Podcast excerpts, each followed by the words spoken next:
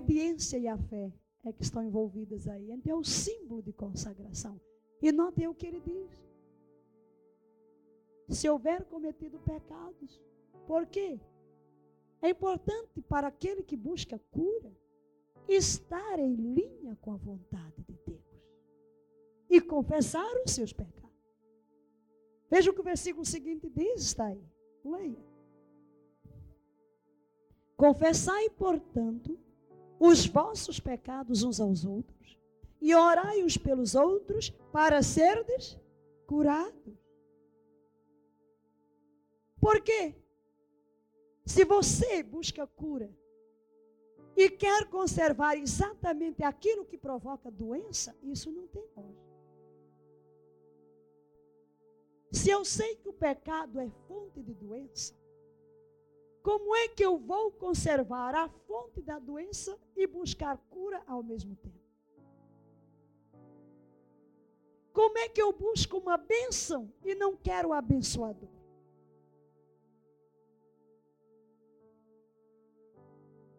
Como é que eu quero que ele faça alguma coisa na minha vida, mas não quero que ele entre e tire o lixo?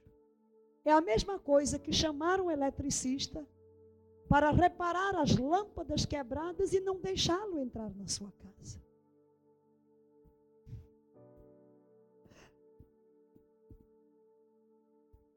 Entende? A obediência, a confissão de pecados está envolvida na cura. Dissemos que a doença é resultado do pecado no mundo. Não significa do seu próprio pecado, mas pode acontecer que seja também do seu. Não estou dizendo que sempre. Você vê um indivíduo que vive fumando, fumando e apanha uma, um câncer nos pulmões. Qual é a origem daquele câncer? Seu vício. Você está com doenças venéreas. Andou se prostituindo. Qual é a origem da sua doença? O pecado, seu próprio pecado. Você está com úlceras no estômago. Resultado que o seu pecado de se preocupar. Você vive em preocupação. Você vive com tantos problemas de intestinos, de fígado, por causa do seu pecado da boca, gula. É, você tem problemas de coração por causa de tanta gordura no coração. Resultado que é o seu pecado. Você sabe que a Bíblia condena gula do jeito que condena embriaguez? E adultério e outra coisa qualquer? Por que, que somos complacentes com as coisas e com outras não? Pecado da crítica. Você tem uma vida amargurada, cheio de dores, porque você vive odiando todo mundo está destilando veneno em todo o seu corpo. Esse é o seu pecado pessoal. Está entendendo? Então o óleo tem este sentido: consagração ao Senhor. Porque se eu me entrego ao Senhor, então o Senhor pode operar em mim. Isso é simplesmente um símbolo de consagração. Mas nada. É a oração da fé que salvará o doente. Nós falamos ontem que a unção com óleo ajuda muito aqueles que ainda são crianças que precisam de coisas tangíveis para poder crer. Eu uso com óleo, não sempre mas sempre o que o Espírito me move a fazer. Outro método é o da imposição de mãos. Marcos 16, 18. Imporão as mãos sobre os enfermos. Imporão as mãos sobre os enfermos. Nós vemos em Marcos 5, 23, só um exemplo. Eu abri por acaso abri assim a Bíblia.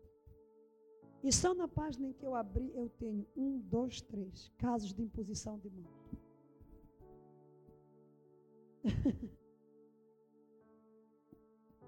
e tocou-lhe a mão e a febre a deixou.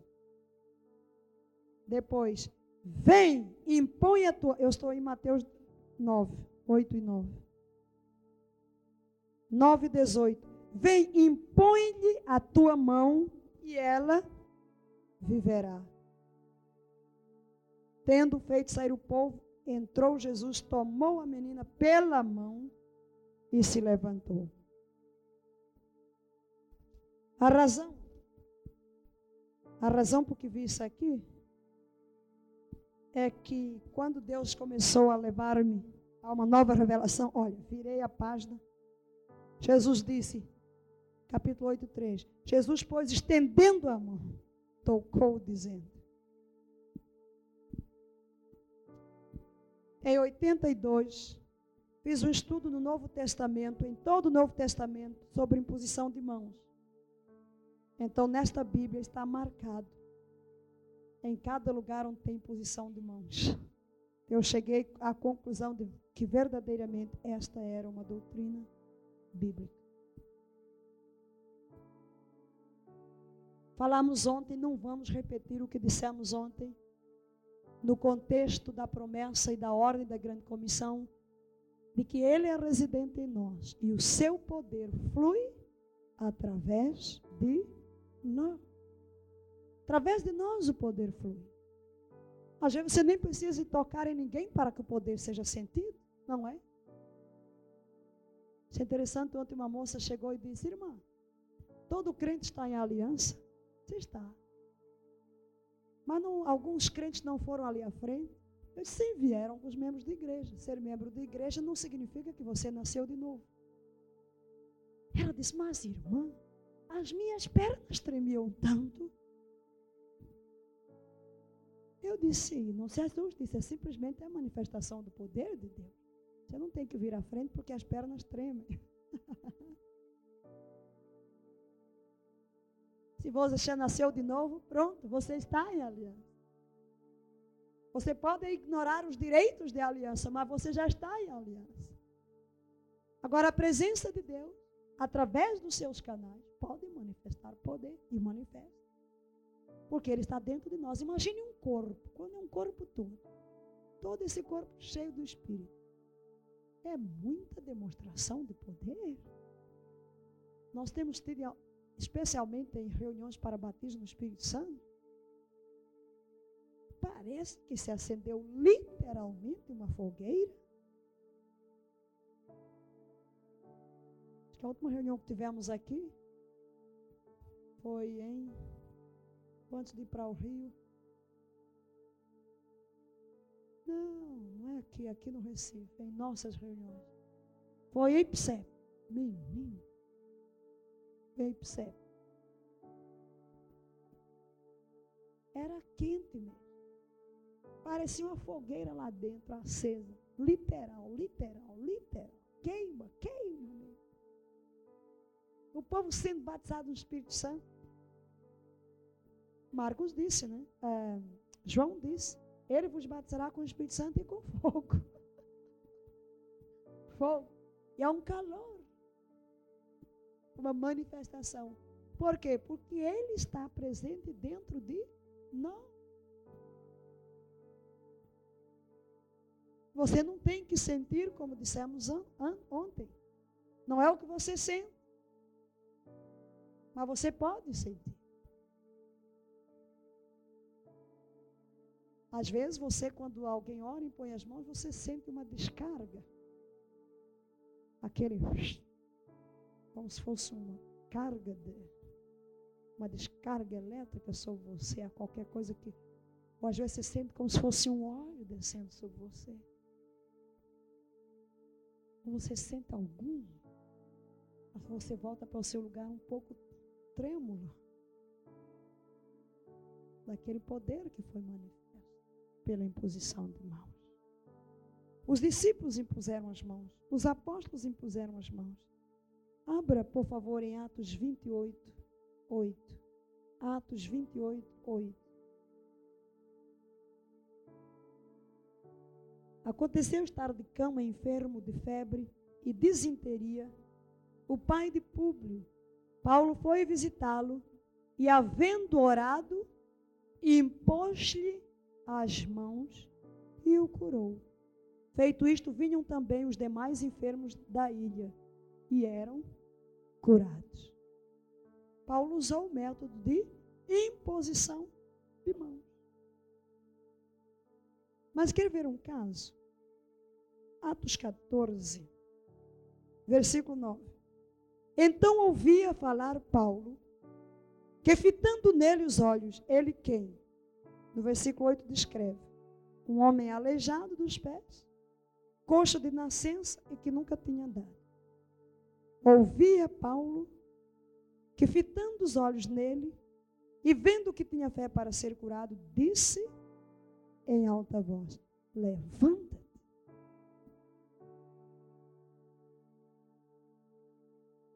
Levanta direito sobre teus pés. E ele saltou e andava. Agora não. Paulo impôs as mãos sobre ele. Paulo repreendeu a enfermidade. Só diz levanta. Por que disse levanta? Porque viu que aquele homem já estava exercendo toda a fé. E a fé é quem cura. Ele já estava curado. Mas não sabia, né? Ele tinha tudo, só deu o comando: levanta-te. Foi o mesmo que aconteceu com aquele paralítico de Jesus. Jesus disse: Teus pecados são perdoados. Ele continuou lá. Se vocês querem ver como eu posso perdoar o pecado, posso levantar. Ele levantou-se. E foi embora para casa. Pelo exercício da sua fé aqui. E lá também foi a mesma coisa. Diz a palavra: E vendo Jesus a fé deles, disse ao paralítico: Os teus pecados te são perdoados. E aqui, e vendo Paulo que tinha fé, disse: Levanta. Pode ir embora. Só precisa de um empurrão. Algumas pessoas é só você dar um empurrãozinho. Elas já estão com a fé ali. É a mesma coisa como para receber a Jesus. Há pessoas que você não precisa mais nem pregar. É só dizer, está pronto para entregar a Jesus? Sim, agora mesmo. Como o rapazinho que veio aqui, eu disse, você vai nascer de novo nas reuniões? Ele disse, é agora. eu estou pronto. Não quero esperar mais nada. Eu quero nascer é agora. Eu já estou maduro. Só precisa um toquezinho. Glória a Jesus. Ora, a sua fé é baseada na palavra de Deus. Amém? Você não deve basear a sua fé no dom da pessoa na consagração da pessoa, mas na palavra de Deus. Porque se você depositar a sua fé na outra pessoa, você vai naufragar. A fé tem uma força tremenda, sim. Ainda alguém nos falou aqui de que fez uma, um voto a uma santa qualquer, foi curado, com base na sua fé, é claro. Porque não há nenhum santa que cura ninguém. Você sabe que isso é mais um ataque de Satanás dentro do cristianismo? Endeusar as pessoas? Aquele que obedeceu a Deus, em vez de você ter a fé no Senhor, vai procurar aqueles que obedeceram ao Senhor. A Bíblia diz expressamente: há um só Deus e um só mediador entre Deus e os homens, Jesus Cristo, homem. Há um só. Não há santo, não há padre, não há pastor, não há missionário, não há ninguém. Só Jesus é o mediador. Não há outro. Só há um meio bíblico de se ir a Deus. Vai-se ao Pai em nome de Jesus. O véu está aberto. Você não precisa de intermediário, nem de medianeiro nenhum, a não ser o Senhor Jesus.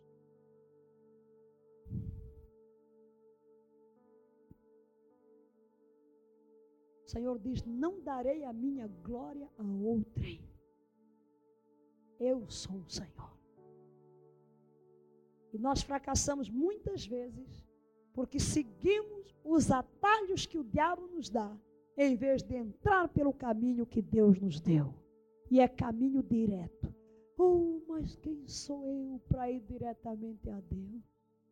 Aqui está a graça. Não é pelo que você é, é por causa do seu amor e da sua graça, que aceita você como você é, para o transformar naquilo que Ele é.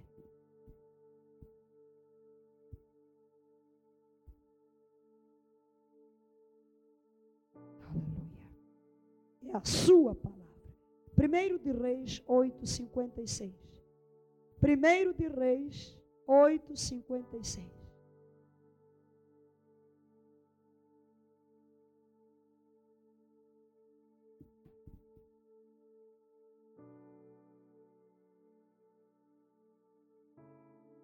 Bendito seja o Senhor, que deu repouso ao seu povo Israel, segundo tudo o que diz. A segunda parte é o que queremos. E não falhou nem sequer uma de todas as boas palavras que falou.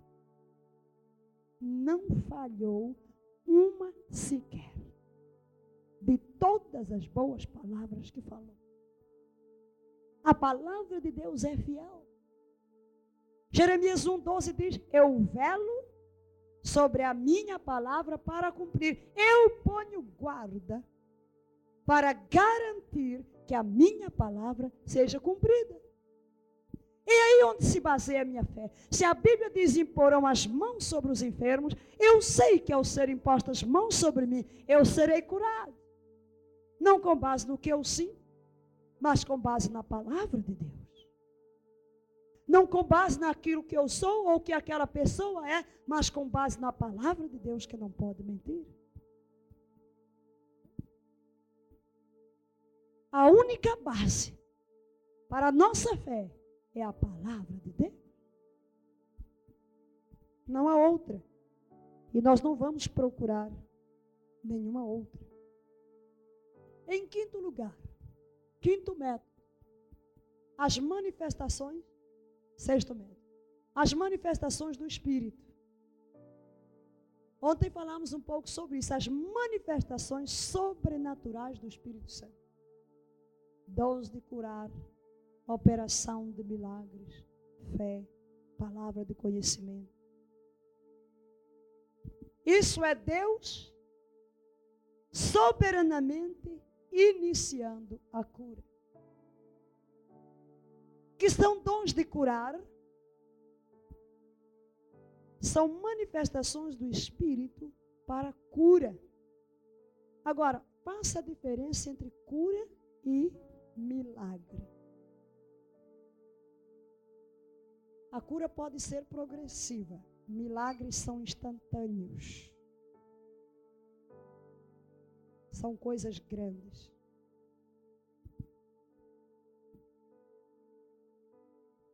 Estou falando de manifestações do Espírito. E dons de curar, dons no plural. Há pessoas a quem Deus usa especificamente numa área, vamos dizer câncer. Eu conheço um pastor e quase 100% dos casos de câncer são curados. Mas já não tem tanto sucesso em outras áreas. Eu digo na manifestação do Espírito, porque você pode exercer fé como temos visto. Você exerce fé sozinho. Estou falando daquilo que Deus inicia.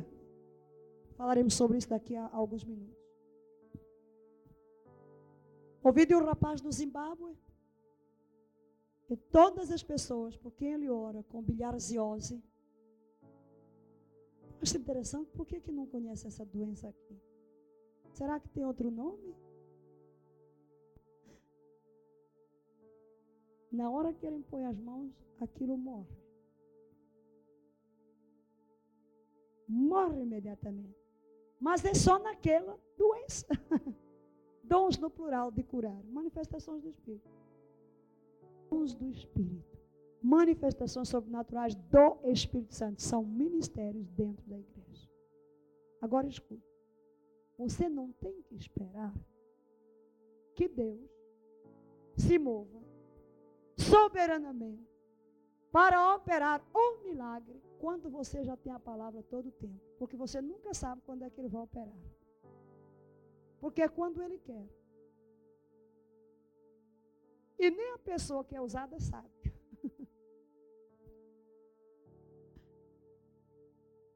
Nem ela sabe. E ele não vai agir assim com todas as pessoas. Vai agir com alguns, soberanamente, para levantar a fé de todos.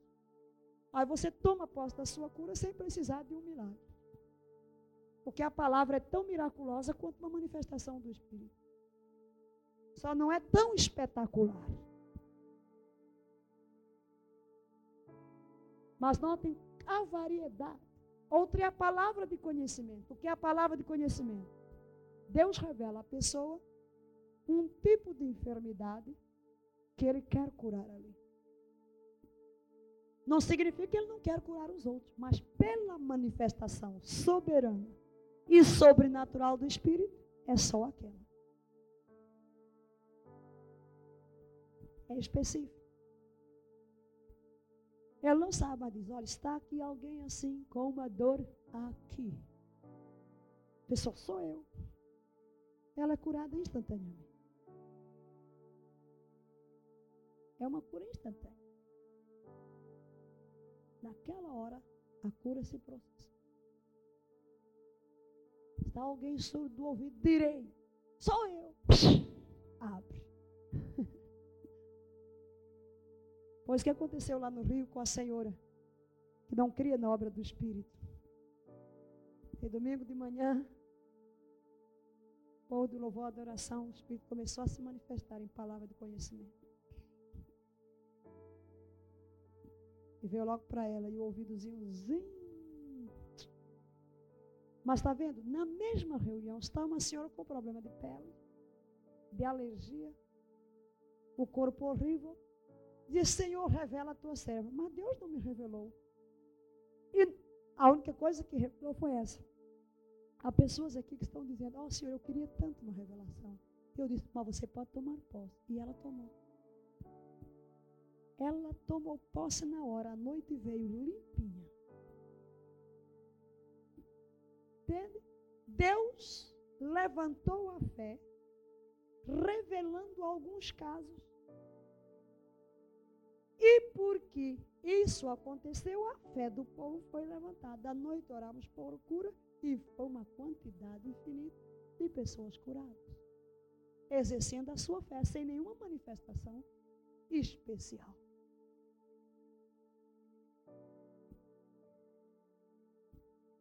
Aleluia.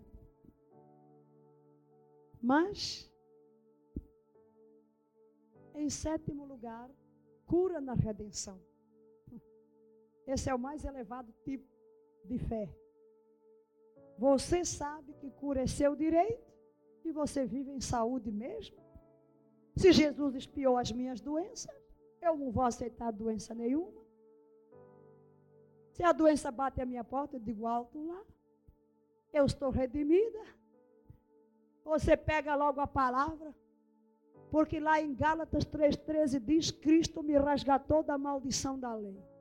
Deuteronômio 28 diz que doença é maldição. Logo eu estou resgatado da doença. Eu estou resgatado, eu estou livre. Não tenho que suportar doença nenhuma. Lá Isaías 53, 4 diz que Jesus levou sobre si minhas dores e as minhas enfermidades. Se ele levou as minhas, eu não vou aceitar essas. 1 de Pedro 2,24 diz: Pelas suas feridas eu fui sarado. E se eu fui sarado, eu estou sarado. Então isso é apropriar-se da cura, porque cura está na redenção. Ele é Jeová Rafa, ele não mudou, ele é o mesmo, esse é um nome redentivo de Deus, é um direito meu, eu sou filho de Deus e cura é pão dos filhos. Não foi isso que Jesus disse à mulher Cirofenícia? Ela vem clamando por cura para a sua filha. Mas ela não era judia, ela não estava em aliança.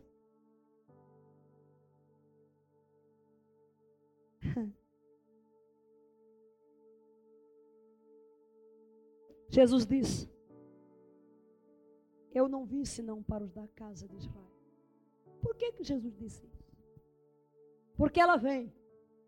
Jesus, filho de Davi, ela está usando um dos nomes da aliança e ela não tem direito a usar. Ela não é filha da aliança. Escute o que eu vou dizer. Um incrédulo não tem direito à cura. Deus pode dar-lhe, mas não é um direito seu. Compreende?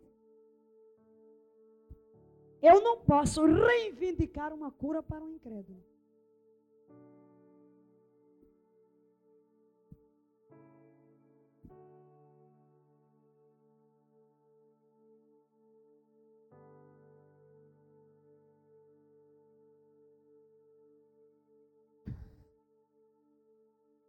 Quando é que foi?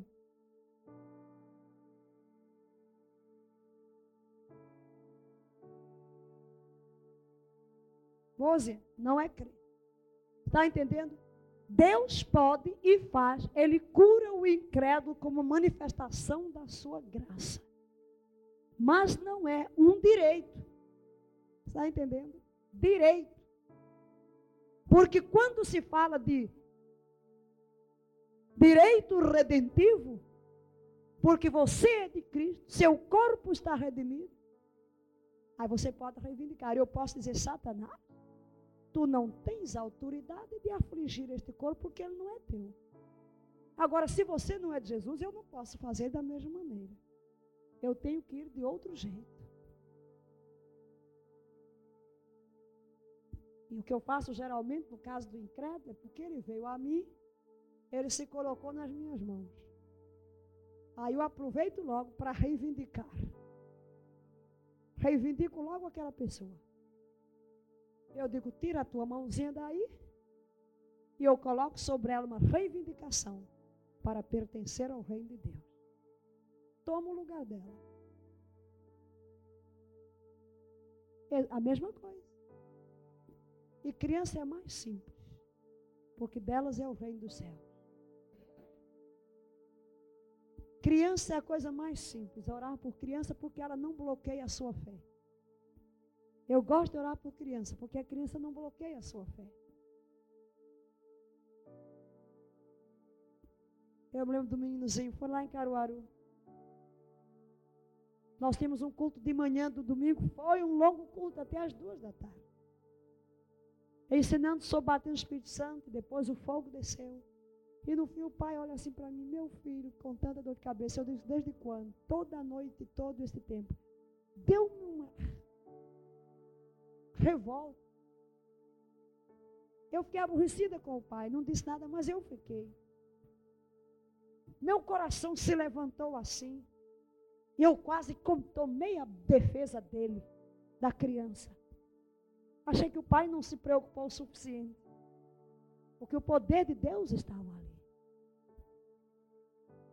Você não vai deixar uma pessoa morrer quando a salvação para ela é a mão. Aí eu tomei aquela criança como se fosse meu filho. Fui em cima daquela dor como se tivesse me atingido. Instantaneamente, ele estava curado.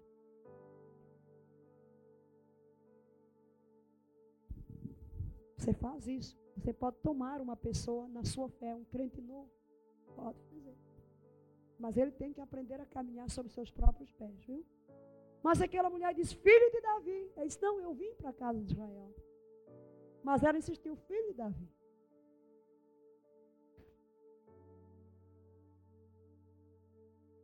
Você pode dizer, Senhor. Ele diz, bem, não se dá o pão dos filhos aos cachorrinhos.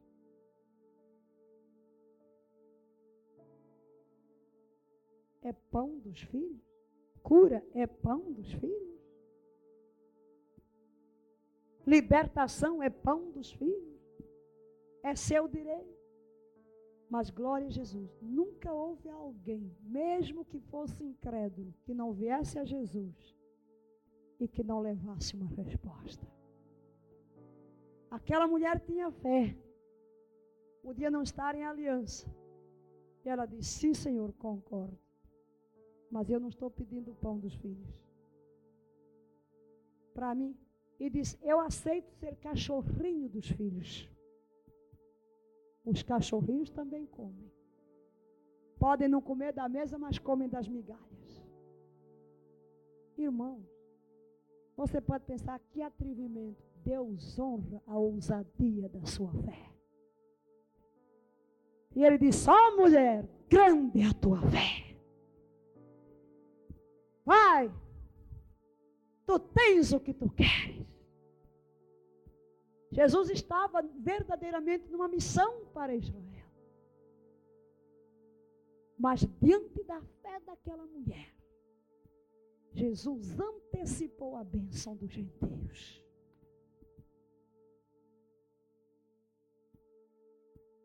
Ok. Foi bom que você tivesse falado isso. Vamos destacar três. A primeira é fazer a diferença entre a cura iniciada soberanamente por Deus e a cura iniciada pela fé do homem. vékony,